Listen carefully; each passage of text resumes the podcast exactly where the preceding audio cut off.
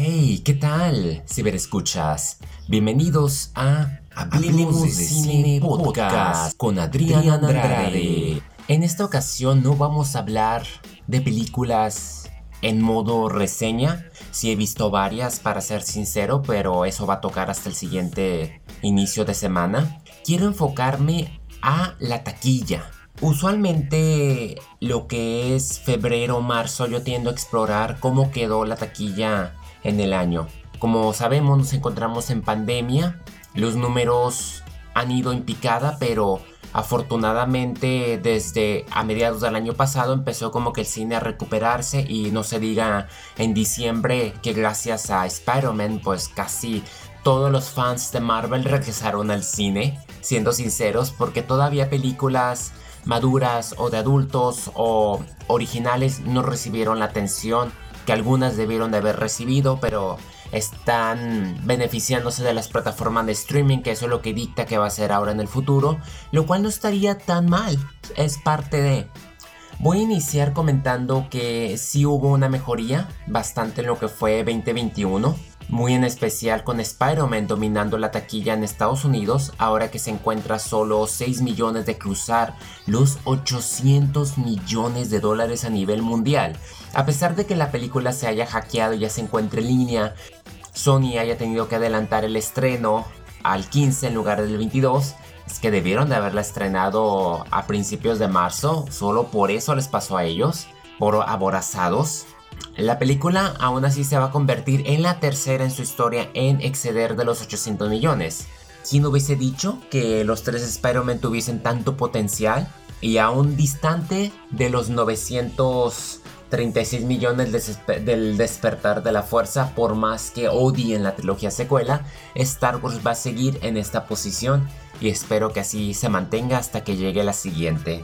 A nivel mundial también está muy bien, o sea, Spider-Man sin camino a casa lleva 1.869 millones, podría terminar cerca de los 2 billones, siendo desfavorada por China, ya que no la aceptó en su lanzamiento.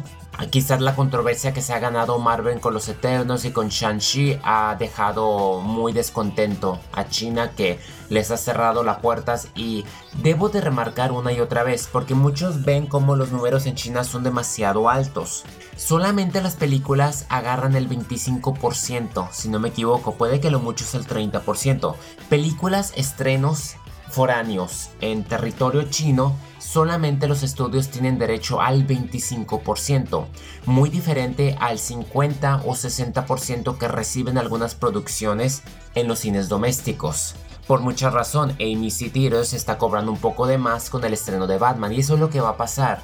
Debido a que las películas de superhéroes y algunas de acción son las únicas que están consiguiendo taquilla, pues es de esperarse que que los boletos vayan a incrementarse porque la gente, los fans, pues están yendo a ver esas películas mientras que las demás no están recibiendo el cariño debido a su fácil acceso a las plataformas de streaming.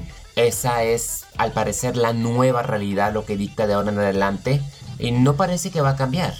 En segunda posición, muy lejana, con 224 millones, tenemos a Shang-Chi y la leyenda de los 10 anillos.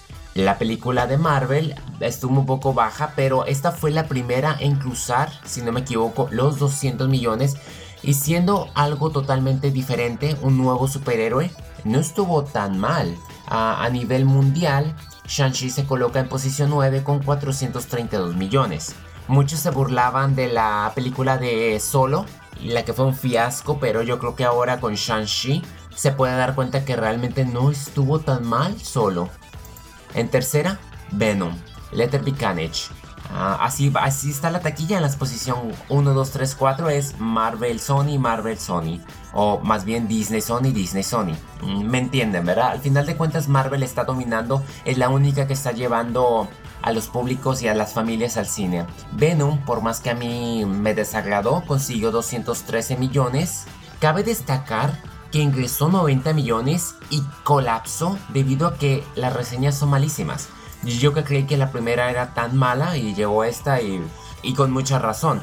Aún así la película consiguió 502 millones a nivel mundial colocándose en la posición séptima. Muchos se lo aplauden, Yo no considerando que la antecesora excedió de los 800 millones. Hay una rotunda caída. Y muchos están tomando como pretexto la pandemia, pero viendo cómo Spider-Man excedió expectativas, yo creo que ya no es un pretexto. Black Widow. Uy, le fue algo mal. 183 millones.6 en cuarto lugar y a nivel mundial 379.7 millones. Doceavo lugar. Muchos culpan que fue las plataformas de streaming y de acuerdo a los reportes fue la adaptación de Marvel más pirateada de todos los tiempos. Yo creo que sí fue un rotundo error haberla debutado en Disney Plus con un cobro adicional que aún así que sí consiguieron dinero. No se me hacía muy mala estrategia en lo personal por otra parte, Viuda Negra no iba a ser un billón de dólares, era un hecho. La película con suerte iba a alcanzar los 600 o 700 millones, siendo una precuela y no teniendo a ninguno de los personajes importantes, no por degradarla ni en lo absoluto, es porque la película tenía la oportunidad de ser la siguiente Soldado del Invierno y se fueron con la misma fórmula. No me gustó porque a mí me hubiese gustado ver más el origen de Viuda Negra al lado de Hawkeye y no fue el caso. Lamentablemente, esta película sirvió más para presentar a la siguiente viuda negra, quien apareció en la serie de Hawkeye, y hasta ahí. Quinto lugar, Furiosos 9. Con 173 millones, solamente Estados Unidos y sorpresivamente 726 a nivel mundial en quinto lugar. Estoy sorprendido que en su novena entrega esta franquicia siga metiendo dinero y bastante. Obvio que ya no va a volver al billón de dólares. La saga cada vez exagera. Es horrible de ver al, a un aspecto de que yo no sé por qué los Vengadores no los llamaron a la familia de Toreto para que les ayudara a combatir Thanos. Yo creo que hubiesen tenido muchas posibilidades porque la familia de Toreto es imparable. Estoy sorprendido de que todavía sigan haciendo porque la saga que iba a culminar supuestamente en la octava, que decían una más, una más, acaba de decir que en efecto, una más, no va a terminar hasta la onceava y después de nueve películas aparece un hermano de Toreto, la cual nunca lo mencionaron, ¿no? Mm, interesante. Yo creo que esta franquicia solamente tiene fans muy leales. Sexto lugar para los Eternos el bombazo de Marvel, lamentablemente. 164.8 millones, ocupando sexto lugar en, los, en Estados Unidos. A nivel mundial, 402 millones. Una película que le causó creo que 100 millones o hasta 200 millones de pérdida. En lo personal a mí me gustó y hace una semana lancé Friqueando con los Eternos después de haber visto la película por segunda vez y ver el detrás de escenas.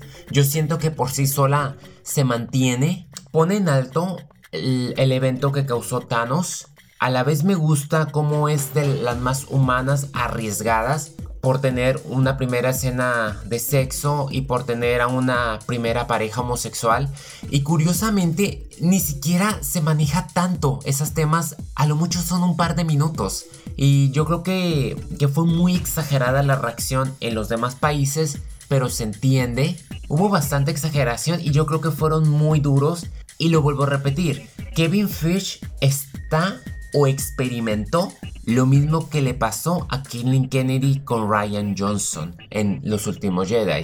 Quisieron hacer algo diferente, más humano, darle un giro a la mitología que ya tenían y la reacción no fue bienvenida hasta creo que apenas ahorita que en Disney Plus está siendo de las más vistas y se está como que normalizando la recepción al igual que va a ser The Last Jedi.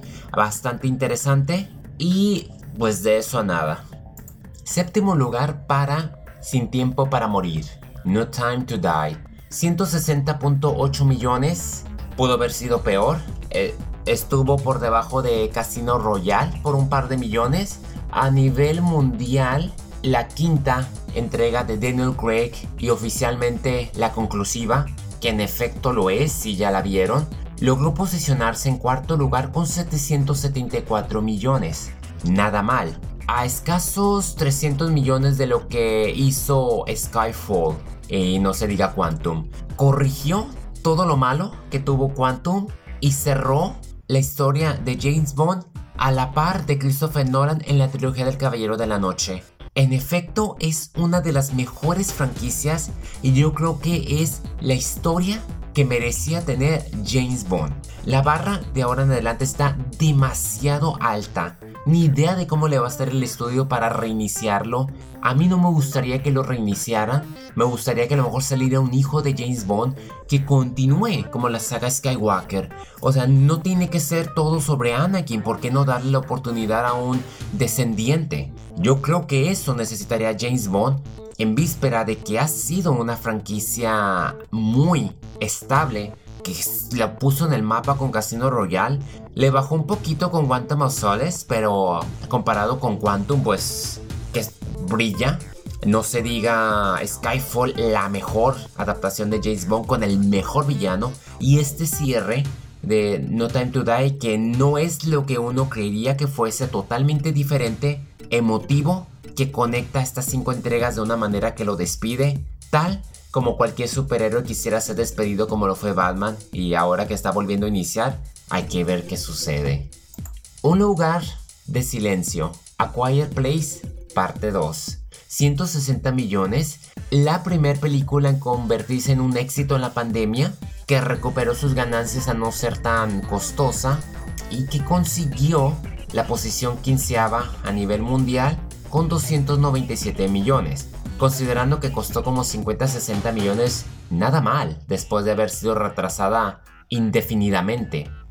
Sufrí bastante no tener a Krasinski, obvio que para mí la primera va a ser muy personal, pero esta la defiendo de un modo que sí superó bastante en cuestiones de tensión y desarrollo de personajes al elenco. En definitiva, muy buen trabajo.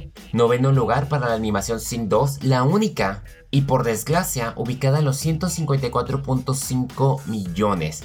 A nivel mundial, ¿cuánto hizo? A ver, 361 millones. Bastante pobre, considerando que es una animación dirigida a los niños, comprensible debido a que los niños no están vacunados, por ende las familias no van a correr el riesgo de exponerlos. Décimo lugar para Ghostbuster Afterlife, 129.3 millones en los Estados Unidos. ¿Y cuánto hizo? No la... Ahorita que estoy viendo la lista, uy, está bien. No, fue un fracaso. 197.3 millones a nivel mundial. De hecho, muchos la quisieron catalogar como un, rotundo éxito. Y he escuchado varios compañeros que es una basura. Con todo respeto, solamente digo lo que ellos dicen. A mí no me llama la atención, nunca he sido seguidor de esa franquicia, menos ahora. Free Guy, muy divertida, Obviamente Ryan Reynolds siendo Ryan Reynolds. 121.6 millones en los Estados Unidos. Yo creo que le fue... ¿Sí? 331 millones a nivel mundial. Lo coloca en 14 lugar. Divertida lo que cabe. A mí no me gustaría ver una secuela. Yo preferiría ver una secuela de Project Adam que no la necesita. En lo personal yo creo que Project Adam es de las mejores producciones que haya protagonizado este talentoso actor. Así en ese papel me gusta verlo, para variar un poco a su estereotipado género. Django Cruz. Dwayne Johnson consiguió un éxito, por así decirse, 116.9 billones en los Estados Unidos. A nivel mundial lo tenemos con 220.8 era en tiempos de pandemia, fue lanzada en el catálogo de Disney Plus con un precio especial. Yo creo que aquí fue Emily Blunt y su hermano quienes se roban la película. Más su hermano, la verdad me hizo reír a carcajadas. Yo creo que por él solamente la volvería a ver sola para cura, pero uh, Dwayne Johnson ya es como que más de lo mismo. Dune, la película que todos los que están decepcionados de Star Wars se fueron a alabar y apreciar. Está bien, 108.1 millones en los Estados Unidos, mientras que a nivel mundial consiguió lucir 400 millones. Una película que está cerca de las 3 horas, que va muy pausada, mete bastante mitología, podría ser favorita a ganar diversos Oscars si es que Guillermo del Toro no se sale con la suya. En dos años más tendremos la segunda parte. Falta ver qué sucede. A ver. Entre algunas que puedo mencionar, pues está Godzilla contra Kong. Terrible para mí. 100 millones en Estados Unidos. 468 a nivel mundial, colocándose en octava posición. Halloween Kills, otra terrible, 92 millones en taquilla americana, ni sé cuánto metió a nivel mundial. Encanto, 95 millones. Es de esperarse que después de ser lanzada en Navidad en la plataforma de streaming de Disney. Bueno, 248.7 millones a nivel mundial. Ah, no está nada mal, realmente. Cruella. Emma Stone fue memorable y ahora que me doy cuenta no la tomaron en cuenta. 86 millones en los Estados Unidos. Entre tanto, a nivel mundial, 233. Pudo haber sido peor, no está tan mal de hecho. Escuadrón Suicida fue un rotundo fracaso como ya muchos lo sabrán, a duras penas llegó a los 130 millones a nivel mundial. A mí no me gustó, muchos dicen que la destrozó la plataforma de HBO Max, lo vengo mencionando, tengo mis dudas al respecto. Si Doom pudo hacer 100 millones por lo menos, que Escuadrón Suicida no lo haya hecho era porque entre los mismos fans no le tenían confianza y estaban justificados. Estas son las películas como les vengo mencionando.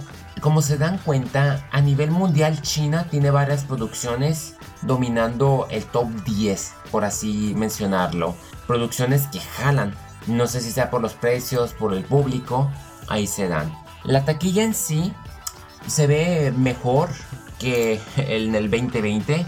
Obvio que si la comparamos con el 2019 queda destrozada. Les voy a dar un ejemplo.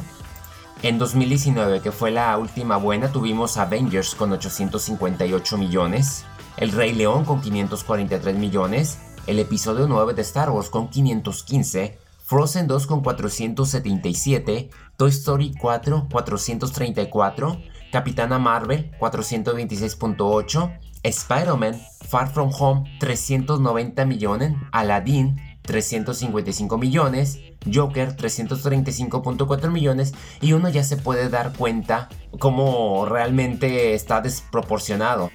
Ahora si me voy a nivel mundial pues vean así nomás, Endgame 2 billones 700 997 millones. El Rey León 1 billón 656 millones. Frozen 2 1 billón 450 millones. Espérame lejos de casa 1 billón 131 millones.